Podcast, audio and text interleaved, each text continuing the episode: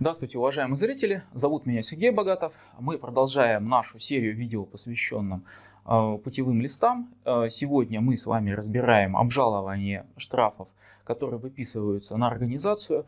С вашего позволения не будем разбирать э, штрафы, которые выписываются на водителей, потому что это буквально 500 рублей. И по большому счету проще заплатить по скидке в 250 рублей, чем затевать какие-то долгие судебные споры. Больше времени потеряете. Подписывайтесь, кстати, на наш канал и э, задавайте больше вопросов, чтобы мы могли э, больше осветить и дать больше полезного контента. Итак, э, давайте мы с вами разбираем ситуацию именно применительно к ситуации, что ехал водитель, не было путевого листа, путевой лист остановили и потребовали, но все закончилось тем, что на водителя за отсутствие путевого листа выписали штраф, а через какое-то время на организацию или ИП пришло письмо счастья с требованием, а дайте-ка объяснение, где ваш путевой лист, а где медик, а где техник, а дайте, мы сейчас на вас штраф выпишем.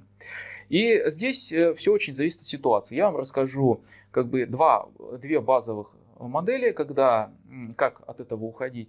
Э, дело в том, что все остальное зависит от ситуации. Это, наверное, мы будем уже как-то дополнительно а, дополнительно либо по вашим вопросам рассматривать, либо по тем э, историям, ситуациям, которые придут к нам в практику.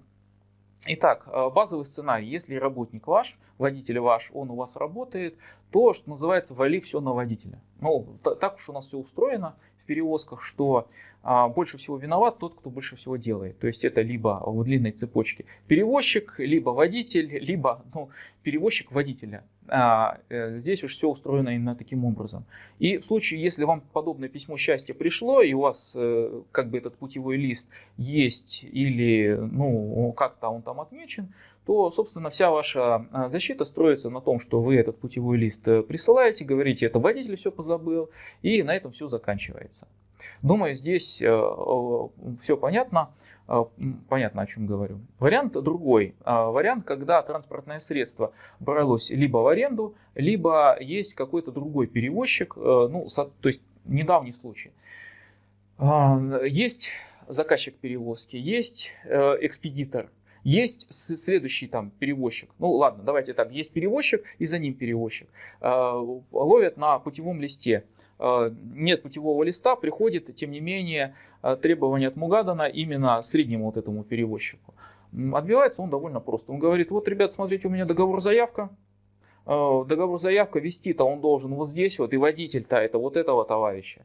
Так что штраф за путевой лист я его не должен выписывать. Фактически вез-то не я, а вез вот, вот он. Ему вопросы задавайте. И на этом, собственно, спокойно организация отбилась.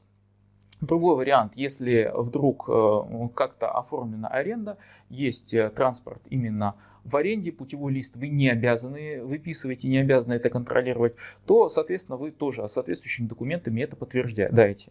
В базовом варианте э, защита по подобным делам строится либо на том, что ой, путевой лист забыли, ой, вот он, или ситуация это не я вез. Ну, то есть вот как-то так, именно на этом все основано. То есть либо нету факта, либо, а, собственно, ну, тоже факта нету, это не я.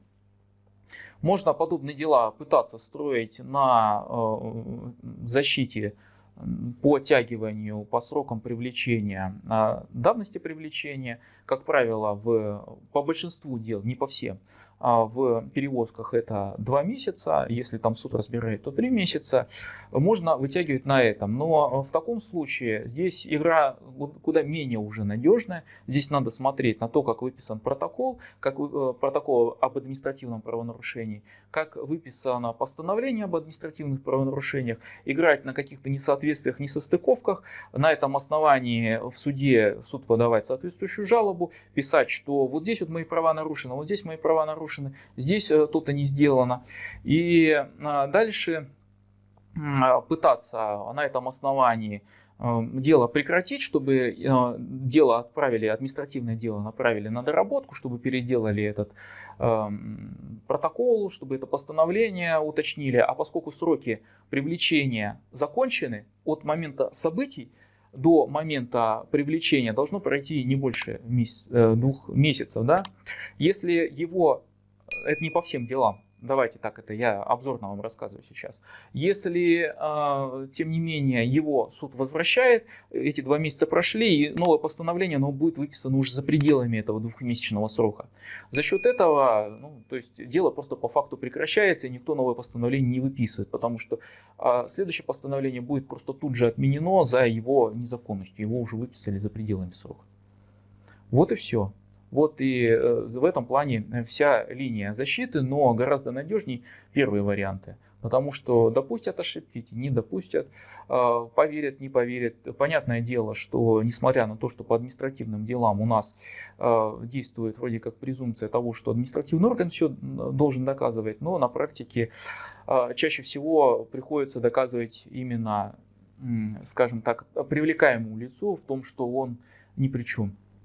А, такая практика, так она складывается. Если у вас будут какие-то вопросы, пожелания, предложения, обязательно пишите. И богатого вам дня!